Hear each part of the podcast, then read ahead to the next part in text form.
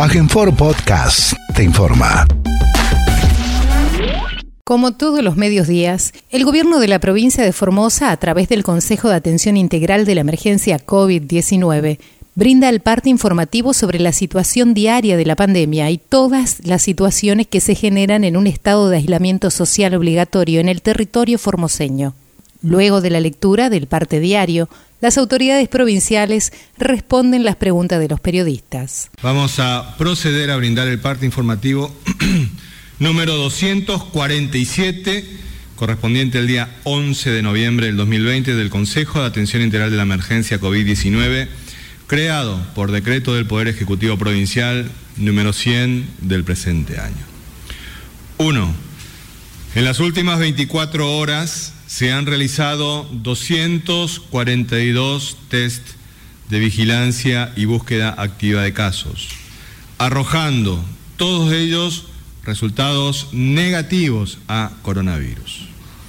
Dos, en el día de la fecha se dará de alta médica del Hospital Interdistrital de la Contingencia COVID-19, que funciona en el Hospital Interdistrital Evita, a cuatro pacientes, dos mujeres de 20 años y dos varones de 36 y de 64 años, que habiendo cumplido con el periodo clínico de la infección, han obtenido dos resultados negativos consecutivos a coronavirus con tres días de diferencia.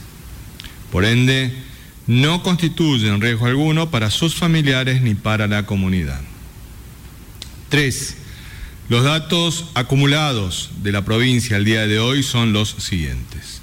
Total de casos diagnosticados 191, total de casos recuperados 147, casos activos 24, fallecimientos por coronavirus 1, casos en tránsito con egreso de la provincia 19, cantidad de test realizados a la fecha 21.855 con un 0.87% de positividad. Cuatro, con relación al bloqueo sanitario vigente en Clorinda, los datos actuales son los siguientes. Casos diagnosticados, 49. Casos activos, 13. Casos diagnosticados, en junio 2, en agosto 7, en septiembre 10, en octubre 22, en noviembre 8. Personas en cuarentena en Clorinda, 46. 5. Los números de las últimas 24 horas relativos a la tarea preventiva que lleva adelante la policía en toda la provincia son los siguientes. Ingreso de camiones de carga 610. Control en la vía pública 10.821 personas y 7.091 vehículos. Infracciones 145 vehículos por restricción de circulación y patente y 536 personas por restricción de circulación y no uso del barbijo. Ingresos irregulares judicializados, 4. 6.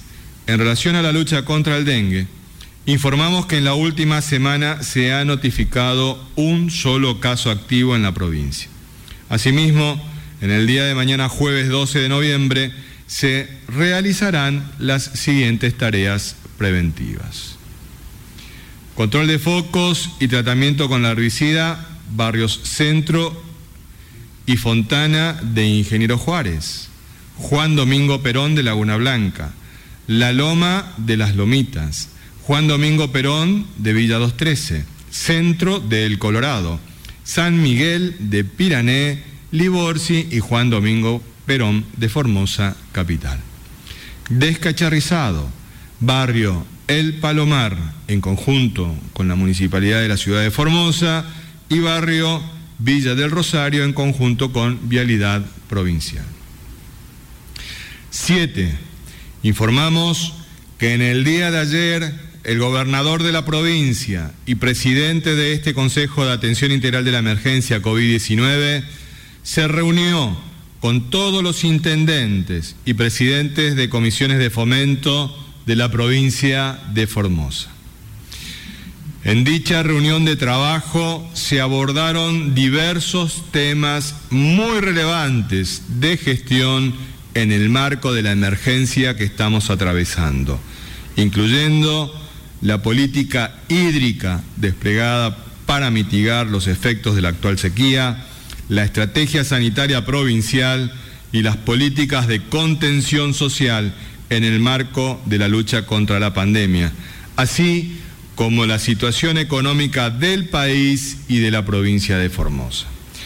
Respecto a este último punto, fue celebrado el anuncio del gobernador de asistir financieramente por tres meses a todos los municipios para que puedan afrontar el último aumento salarial del 5% que fuera dispuesto por el primer mandatario para toda la administración pública provincial, así como para afrontar también el pago del aguinaldo proporcional a esa cifra en sus respectivas localidades.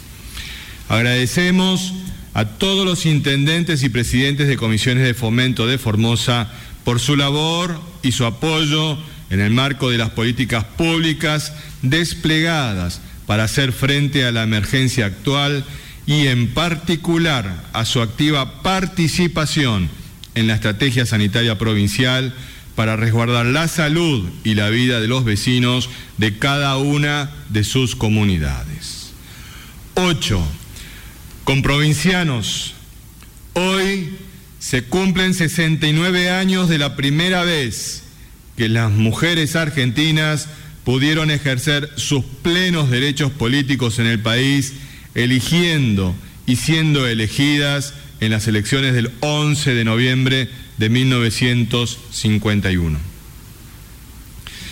En aquella oportunidad fueron más de tres millones y medio de mujeres las que concurrieron a las urnas en las elecciones que ganó Juan Domingo Perón por el 63.4% de los votos, iniciando su segunda presidencia, que luego fuera truncada por un golpe cívico-militar en 1955, que se autodenominó Revolución Libertadora, porque decían actuar en nombre de la libertad del pueblo, aunque luego éste la bautizó como revolución fusiladora, porque solo trajo odio, intolerancia, violencia y muerte.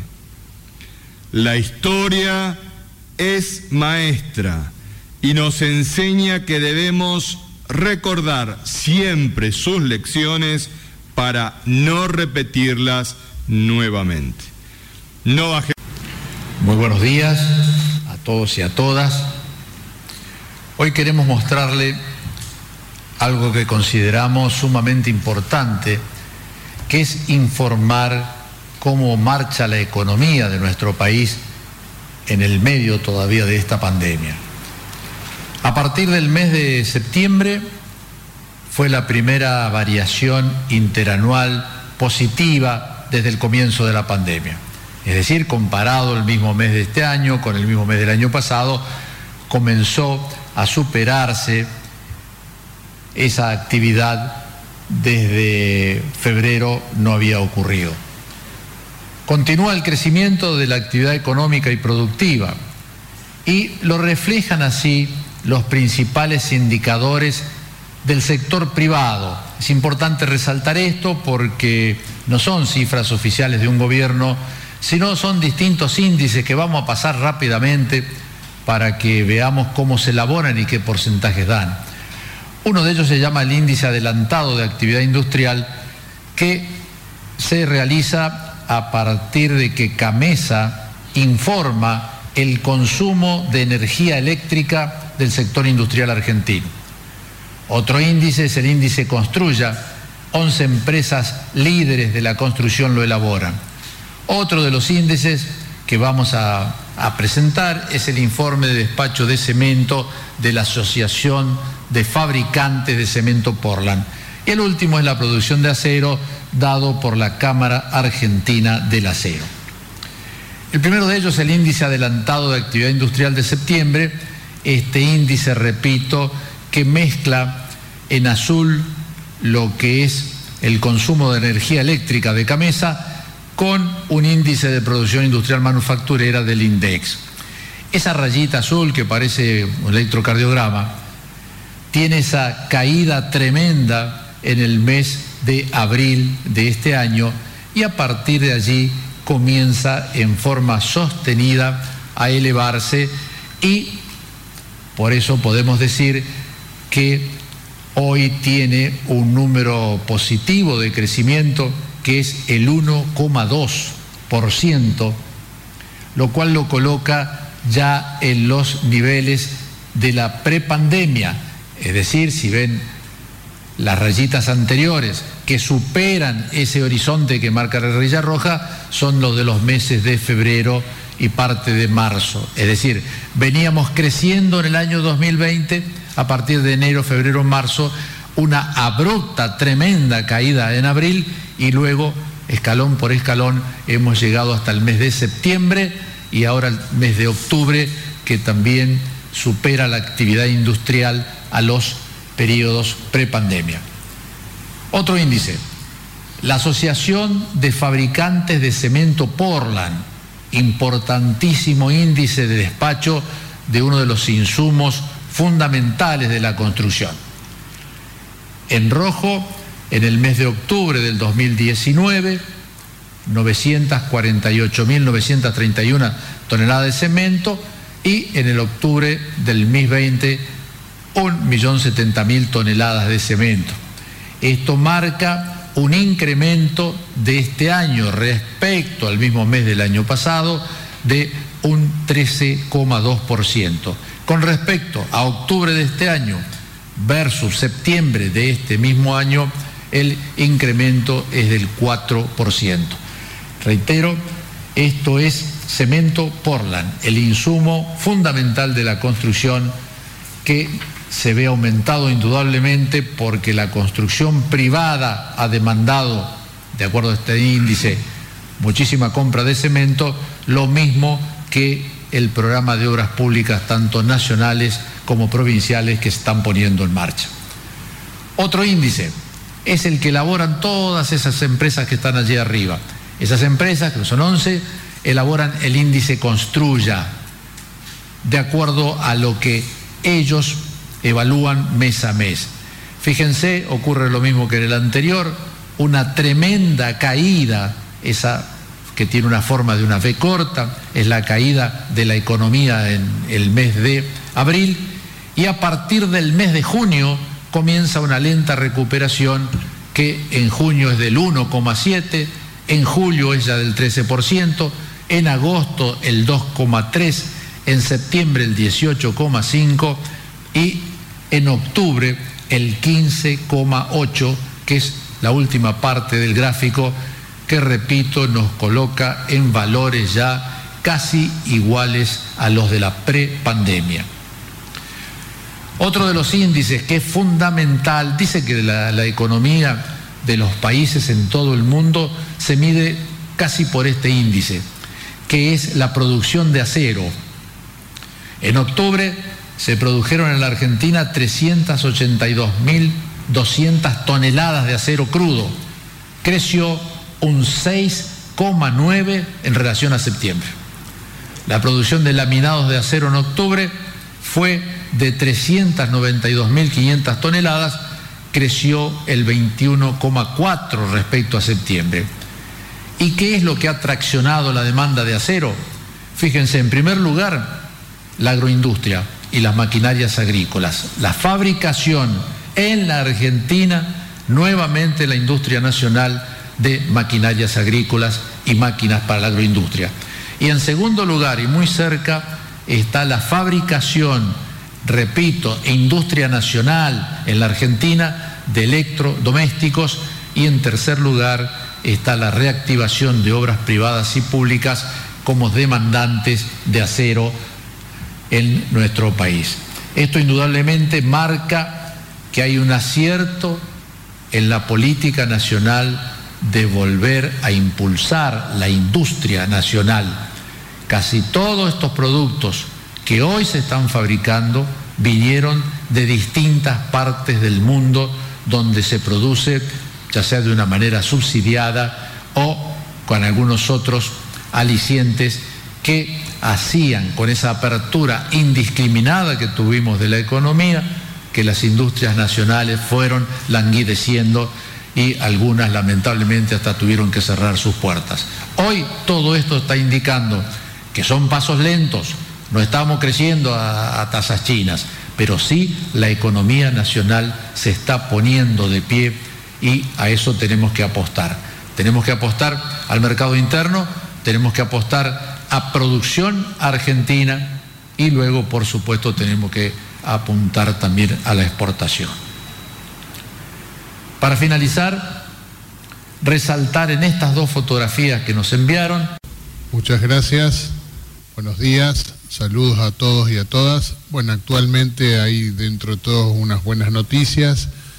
No, actualmente no tenemos ninguna persona en terapia intensiva. La mujer que estaba ahí con un cuadro moderado ha evolucionado muy favorablemente en el transcurso de ayer, que se había retirado el oxígeno, no requirió más está muy bien, por suerte, evolucionó bien, así que pasó a sala general, continúa sin la necesidad de oxígeno. Actualmente, por lo tanto, hay una sola persona que tiene síntomas de todas las que están internadas. Eh, son síntomas leves, el resto de los internados están asintomáticos.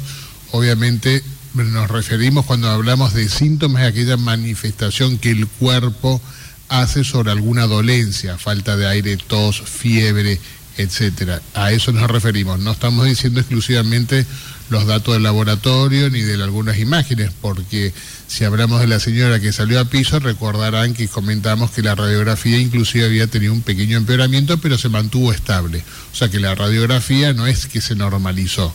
Sí, hay algunos parámetros que aún persisten alterados, pero clínicamente no presentan síntomas porque por ahí uno piensa, o me habían hecho comentarios, aclaro esto porque me habían hecho comentarios que tantas personas están asintomáticas y por qué están internadas, porque en realidad que estén asintomáticas no quiere decir que no tengan alguna alteración en el laboratorio o inclusive en la radiografía. Por eso también se hace el seguimiento un poco más estricto en ese grupo. Pero la mayoría está clínicamente estable, asintomático la mayoría, salvo uno que está con síntomas leves.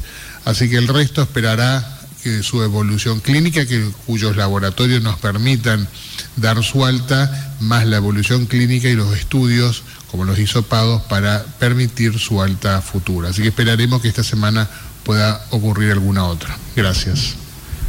Gracias a usted, doctor. Hay un aspecto que no es menor en este. Bueno, muchas gracias. Buen día para todos. Los números que se están manejando en el mundo de cantidad de personas infectadas y fallecidas por esta pandemia son las siguientes. El número total de infectados en el mundo es de 51.595.737 personas. El número de personas muertas por esta enfermedad en el mundo es de 1.274.526 personas. En la Argentina, el número total de infectados es de 1.262.467 personas y el número de personas fallecidas por esta enfermedad asciende a 34.183 personas.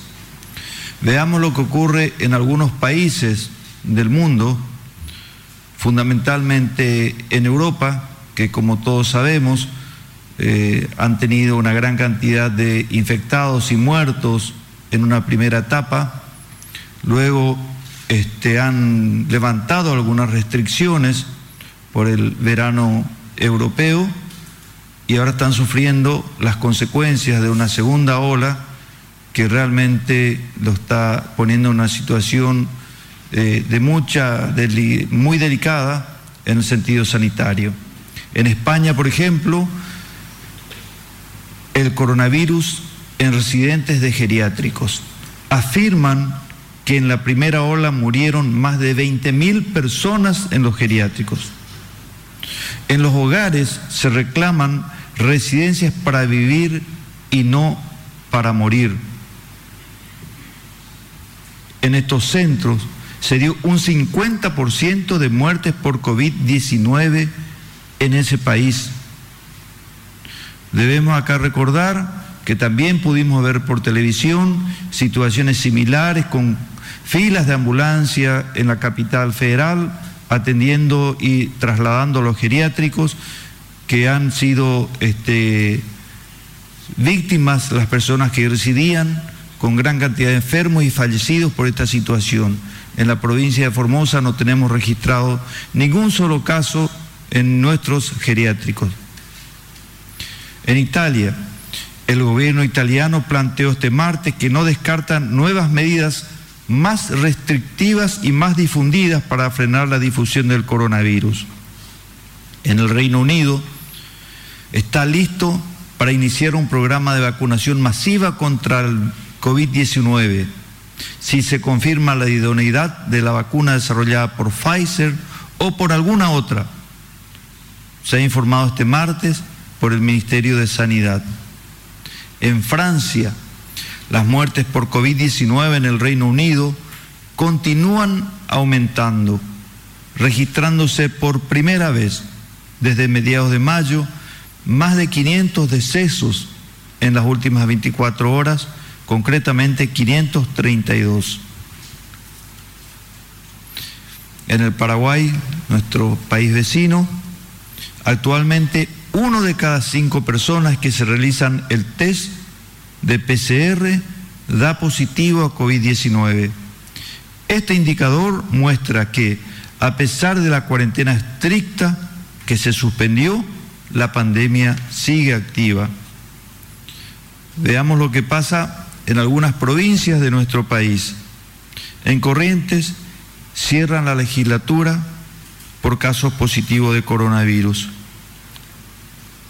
En Córdoba una multitudinaria movilización de los trabajadores de la salud de esa provincia, reclamando mejores condiciones salariales y laborales. En Entre Ríos, en esta semana, dijeron, tendremos un pico de ocupación de camas, advierten desde la ciudad donde más casos se registró este martes. Los sanjuaninos con coronavirus, la mitad de los pacientes que están en terapia requiere respirador. El, dicen, el día 10 de noviembre del 2020 será recordado como un día triste. Siete personas fallecieron de coronavirus en San Juan, todos de edades muy diversas, desde los 41 años hasta los 76. A este número se le suma otro que preocupa y es que de los 87 pacientes internados en el área crítica de COVID-19, 43 necesitan asistencia respiratoria mecánica. Acá recién acabamos de escuchar de nuestro médico, el doctor Vivolini, donde nos informó que en el hospital interdistrital de la contingencia Evita, ningún paciente nuestro está en respirador. En Río Negro registró 10 muertos y pasó los 700 fallecidos por coronavirus. En Tierra del Fuego, caravana de los profesionales de la salud, en donde recordaron a los más de 300 fallecidos del área, entre los que se incluyen bioquímicos, médicos, enfermeros, técnicos, etc. Así que esta es la, la situación que se está dando en, en nuestro país bueno, recién escuchábamos la situación de varios países, lo que está afectando la pandemia en los países principalmente del mundo, ahora con esta segunda ola que decíamos ayer, en Europa, en Estados Unidos, en, nuestras provincias vecinas, nuestras provincias hermanas.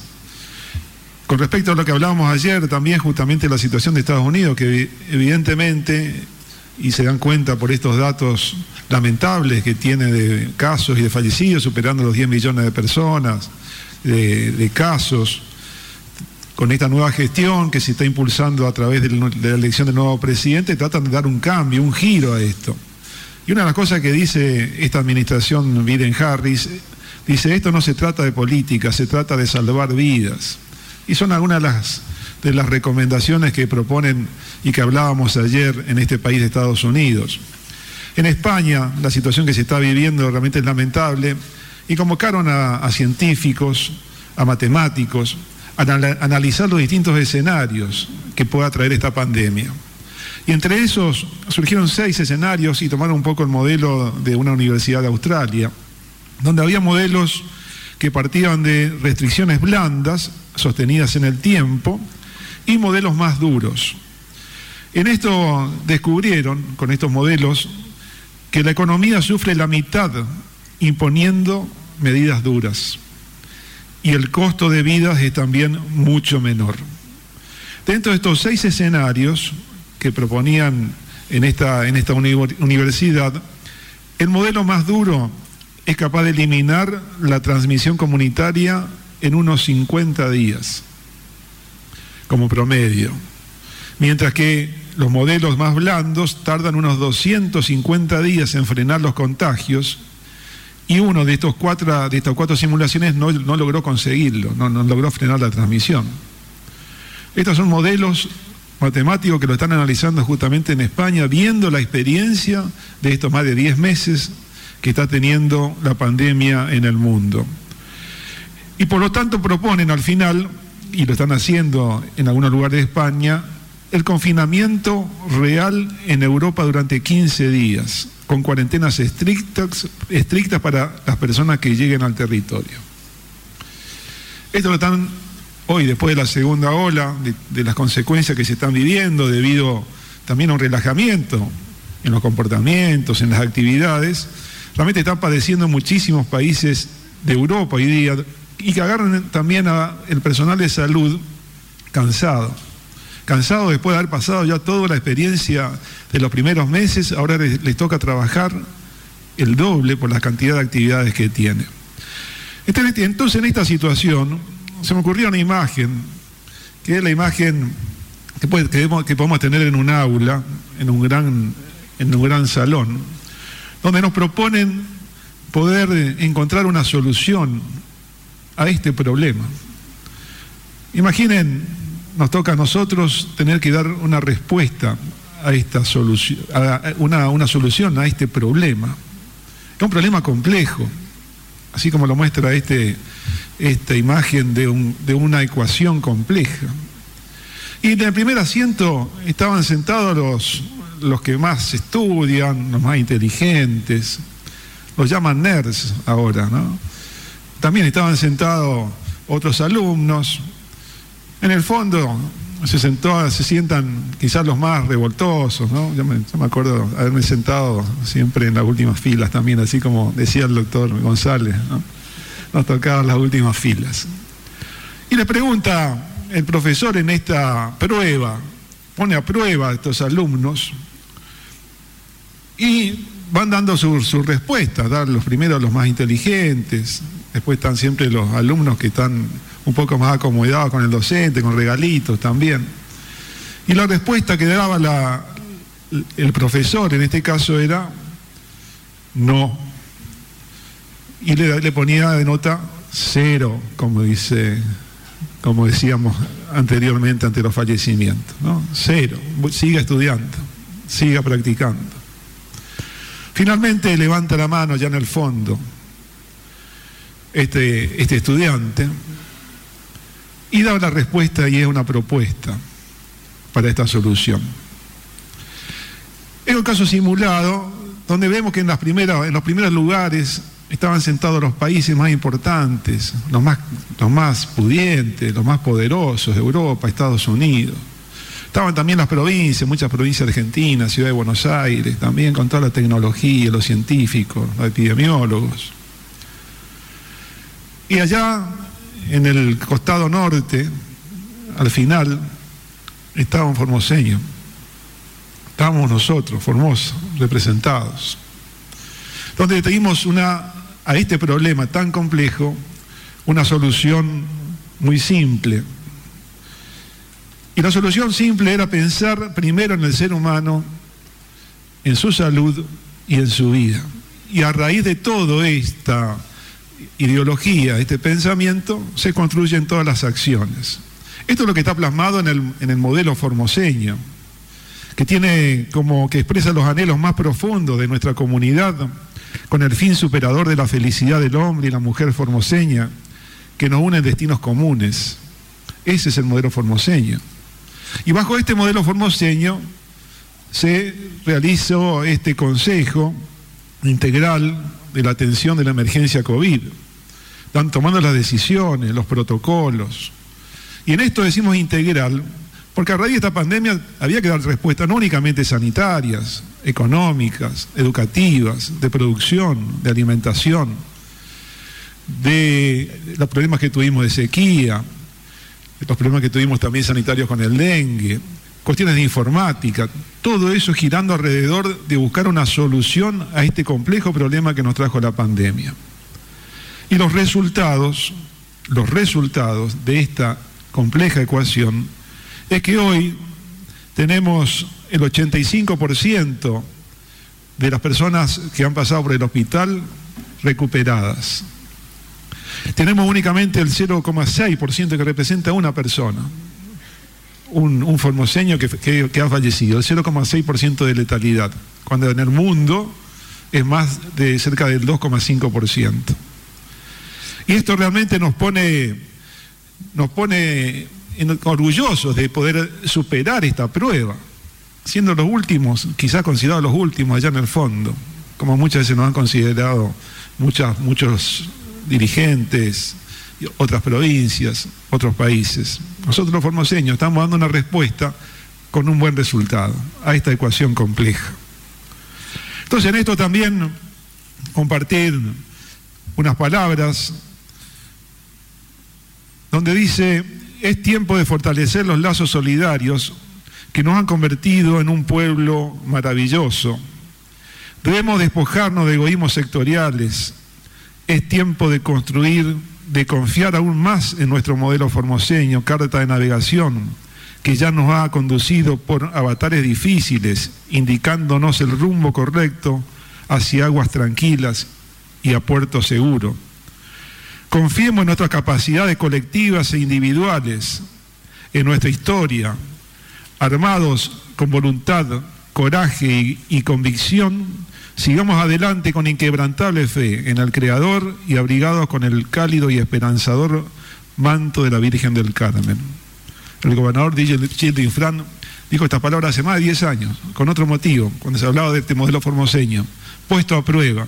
Y estos son los resultados que tenemos que seguir manteniendo entre todos. La mañana de Radio Viva 102.3 recibimos consultas en nuestro medio acerca de los permisos el sistema de circulación restringida de vehículos por patente. La consulta es si van a seguir vigentes en esta etapa de distanciamiento social. Muchas gracias. Sí, efectivamente, tal como lo hemos señalado en los partes anteriores, eh, cuando hemos dado lectura de la adhesión de la provincia al decreto de necesidad y urgencia, último dictado por el presidente de la Nación, ratificamos las medidas sanitarias dispuestas hasta el momento en la provincia que de hecho tiene un motivo, los resultados que tenemos. No es menor, por más que muchos se enojan, muchos se pichan, muchos se quejan, los resultados cantan. Somos la provincia que tiene el mayor índice de contagios y tenemos un solo fallecido. Recientemente hasta los medios más importantes de comunicación del país tuvieron que salir a reconocer eso. También han tratado de diluirlo un poquitito cuando nos pusieron junto con Misiones, están haciendo mención a las dos provincias, pero los formoseños sabemos de lo que estamos hablando. Así que por eso mantenemos las medidas sanitarias que han sido dispuestas para cuidar la salud de todos y de todas. Siguiente pregunta, por favor. Buenos días, Alejandro Richard para LR8 Radio Nacional Formosa y LR20 Radio Nacional Las Lomitas. Recién se estaban hablando de, uno de los casos por ingresos eh, judiciales. Preguntar si continúan estos ingresos y si hay algún número de ya de la cantidad de personas que ingresaron a través de esta vía. Gracias. Sí, eh, continúan existiendo ingresos irregulares Y lo más grave, prometo, va a traerle para mañana los números actualizados. Tengo una serie de números, pero justo ese no lo tengo. Este, tenemos que señalar de que hay muchas personas que están, son absolutamente desaprensivas, que están incitando a través de las redes sociales a que se produzcan este tipo de ingresos irregulares. Verdaderamente, verdaderamente no entendemos.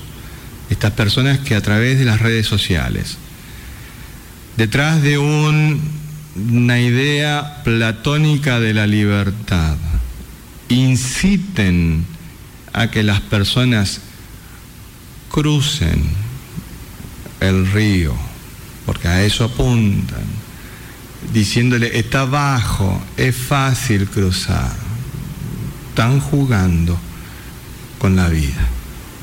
Es gravísimo eso. Es muy grave que existan personas que de la comodidad y del anonimato que le otorgan las redes sociales, porque muchas cuentas son truchas, son troles, no son de formoseños, no son de formoseñas, estén incitando a este tipo de accionar. Es gravísimo eso, es gravísimo. Estamos llevando adelante la presentación pertinente ante la justicia. Siguiente pregunta, por favor.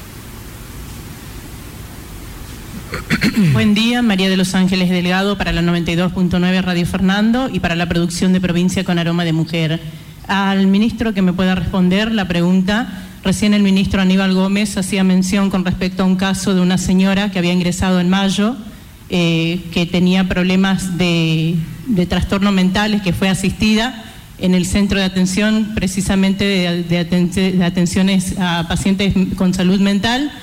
Y después mencionó de que la señora había salido por decisión propia. Para ponernos en contexto y para disipar un poquito de dudas, de qué manera esa señora por decisión propia pudo tomar esa decisión teniendo esos problemas para salir de la provincia nuevamente y cuál va a ser la situación de ella en caso de que vuelva a ingresar eh, mediante la autorización del juez en cuestión. Gracias. Sí, sí, me permite, doctor, eh, en realidad la intervención clave en el caso de retirarse de la provincia fue la del marido. ¿eh? la del marido, que está en provincia de Buenos Aires. Él insistió, de hecho vino a buscarla hasta Mansilla, donde se la trasladó a esta señora después de realizar todas estas acciones hasta ese lugar. Y ahí el marido volvió con ella a provincia de Buenos Aires. Es un caso que hay que trabajarlo mucho. Por eso nosotros decíamos, y el ministro va a ampliar con seguridad después de, lo que pueda exponer, es que es necesario tomar conciencia de lo que significa trabajar un ingreso ordenado y administrado que llevará adelante un ingreso descontrolado y judicializado y que está totalmente fuera ya de cualquier perspectiva, ni siquiera de sensatez, como el que está llevando adelante el juez subrogante Fernando Carvajal. Escúchenlo en las audiencias, escúchenlo, eh, porque van a quedar grabadas para la historia y va a ser una página bastante triste de lo que aconteció con esta, con esta persona. Doctor Gómez, te quería usted ampliar. Sí, con respecto a, la pregunta de por qué la señora se, pudo retirar, Debemos recordar de que existe un alto o un gran porcentaje de la población que posee problemas de salud mental y que también tiene problemas con eh, el consumo problemático de sustancias. Esto no indica de por sí de que estar, deban estar privados de su libertad. Sí están privados de su libertad cuando por algún motivo su accionar pone en peligro su propia vida o la de sus semejantes o la de sus familiares. Una vez que esta señora fue atendida en nuestro sistema sanitario, a través del hospital del distrito número 8 del área de salud mental, fue estabilizada con los medicamentos y con el tratamiento de los profesionales, esta mujer este, ya puede tomar decisiones. Y bueno, fue como dice el ministro González, fue el propio esposo quien la vino a buscar. Siguiente pregunta, por favor. Buenos días, Omar Guzmán para Radio Universidad Nacional de Formosa. La pregunta para los médicos presentes. En el día de hoy, hace horas nada más, se anunció que la vacuna rusa tiene un 92% de eficacia o de efectividad y que eh, también conocíamos días anteriores la de Pfizer que alcanzaba un 90% de efectividad. Yo quería consultarles este, todos estos abanicos de vacunas que tienen eh, alto porcentaje de inmunidad. ¿No es aventurado este, estas noticias teniendo en cuenta de que eh, los años que lleva en producirse una vacuna? Hablo en este tan corto tiempo de que las vacunas pueden ser tan efectivas. Gracias. Doctor Violini, por favor.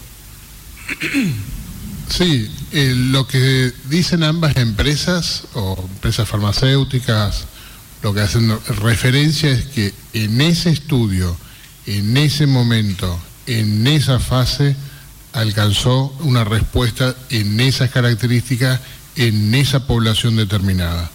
O sea, solamente está haciendo referencia que en ese estudio, a esas personas que se le estudió, alcanzó el 90% una y en el 92% de efectividad. ¿Qué significa la efectividad? Que formó anticuerpos neutralizantes suficientes como para poder combatir al coronavirus. Lo que no sabemos todavía cuánto puede durar a eso. Igual quiero aclarar, estamos hablando de una, eh, habitualmente la población más afectada en el mundo, incluido en Argentina, son las personas jóvenes. ¿Quiénes más se contagian en el mundo, en Europa o en la Argentina? Son jóvenes. Los jóvenes son los que hoy día están transmitiendo más frecuentemente la infección por su conducta. ¿Qué pasa con las personas, eh, las vacunas? Las vacunas inicialmente se van a aplicar sobre las personas que tienen más posibilidad fallecer o tener alguna complicación grave.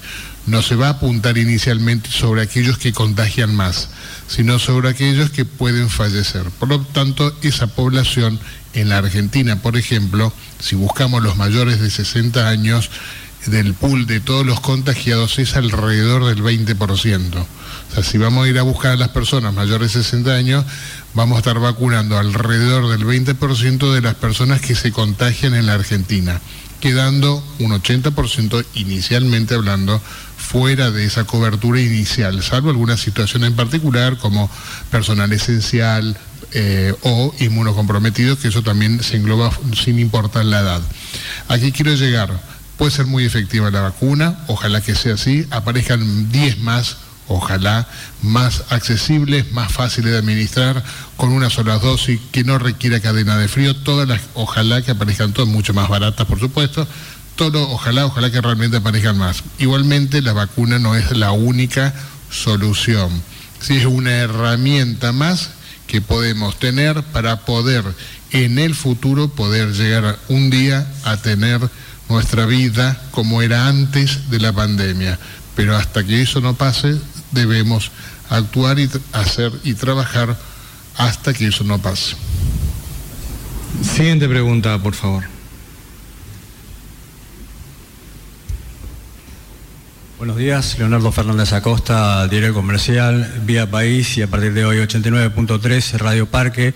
Ministro, recién lo escuchaba referirse al juez Fernando Carabajal como una especie de, bueno, de, lanzado que por una ambición política está tomando las decisiones que toma respecto de los habeas corpus y en particular, bueno, la Cámara Federal que lo excede al juez, creo que ya lo hemos hablado, pero puntualmente es un poco para, en honor a la honestidad intelectual, aclarar de que el juez federal no es el único que ha eh, traído a colación pactos internacionales, el Pacto de San José de Costa Rica, la Convención Interamericana de Derechos Humanos, la Convención Internacional del Niño, el tratados internacionales como la OIT, digo, todo eso ya lo han hablado en foros internacionales con respecto a los abusos sobre derechos en situación de pandemia. Creo que esto excede al juez Fernando Carabajal. Pero eh, tomando en cuenta lo que está sucediendo en Formosa, nosotros en el mes de mayo creo que yo le había planteado que en ese momento había 3.700 formoseños varados, mucho menos de la mitad de lo que ahora, ahora eh, suman. Eh, en ese momento no se tomó una determinación respecto de cómo iban a resolver el tema del alojamiento, tampoco lo están haciendo ahora y sobre todo sobre una línea de razonabilidad, bueno, se ha armado una pelea que se va transformando en una bola de nieve. Digo, Formosa va a tener más organismos internacionales inclusive quiero ver qué va a pasar cuando la Corte Suprema le diga a la provincia de Formosa que está violando los derechos humanos. Creo que es lo último que falta. Digo, han sacado al Superior Tribunal de Justicia a emitir una acción declaratoria, una intimación al juez a que no se meta en política interna. Hoy eh, la legislatura va a sancionar una ley avalando las, las políticas sanitarias de la provincia. Digo, cuando en realidad de lo que se habla es de personas varadas en la ruta y que no entran, que ni se enteran que acá hay una disputa política respecto de su situación de emergencia humanitaria. La pregunta es, ministro, porque parece que fueran invisibles, ¿qué haría el ministro González que no le tienen miedo a la pora si tuviera un hijo varado en el río Bermejo pescando para comer todos los días? Gracias.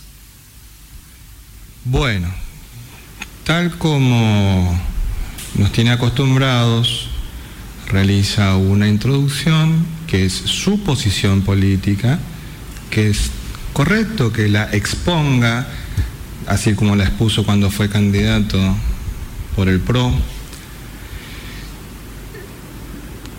que tiene una serie de falsedades. En primer lugar, lo que realizó es una lectura propia, por lo tanto, es su análisis. En segundo lugar, deslizó muy deslealmente, le hicieron sacar al Superior Tribunal de Justicia tal cosa. La verdad que habla mal de intentar burlarse de las personas que entienden de que un periodista realice una pregunta objetiva. Pero bueno, allá usted con su introducción. Vamos a la cuestión. El doctor Jorge González, ministro de Gobierno, tiene dos hijas. ¿Sí? Orgulloso de mis hijas que amo. Cuando se produjo esta situación en el mes de marzo, ellas estudian en Rosario, las dos. Entonces, quienes hablaron con ellos son los padres, no el ministro de Gobierno, los padres analizamos la situación. Ya se veía venir cuál era la situación por lo que estaba ocurriendo en otros lugares. Y tomaron la decisión de venirse en ese momento. 16 de marzo. Eso es lo que hizo el ministro González. No se va a poner a hablar de hipótesis. ¿Sí? Ni se va a aprender en el discurso este, que tanto aman ciertos medios de comunicación hegemónicos de la pesca y demás hierba. Nosotros lo que queremos señalar es que hay políticas públicas serias y responsables que llevamos. Como padre también me cuestiono cuán de responsable soy de haber tomado juntos, porque lo discutimos, lo hablamos, y se tomaron juntos estas decisiones en familia. Cada uno en su familia tomó las decisiones que quiera, porque cada familia es un universo, es un mundo. Yo no me puedo poner a discutir con un papá, una mamá que decidió que sus hijos se quedasen en, aquel, en aquellos lugares solamente usted, como me involucró personalmente, le tengo que contestar qué es lo que hicimos nosotros como padres. Entendimos de que nuestra responsabilidad era discutirlas con nuestras hijas, qué conducta tomar. Y fue esa decisión la que tomamos. Desde ese momento están acá en Formosa. No han vuelto. Es una situación difícil porque se trastocó la vida de todo el mundo y vamos a trabajar todos para volver a acomodarnos a esta nueva vida, porque se han roto vínculos, se han roto relaciones, la distancia es tremenda. Pero hay que seguir andando nomás, como dice la canción. Y la verdad es que en referencia a ese escenario que usted nos plantea del heroico defensor de las libertades, simplemente eh, de señalar de que el pavo real, cuando quiere aparentar algo, pierde todo su plumaje, pero sigue siendo pavo. Así que vamos a seguir andando nomás. Siguiente pregunta, por favor. Buen día, Blasich Ángel, Diario Norte Formosa. Eh, ministro Ibáñez, con respecto a la reunión de ayer del gobernador y los intendentes, esa asistencia eh, económica, ¿cómo sería con fondos propios y si recibirían todas las intendencias? Gracias.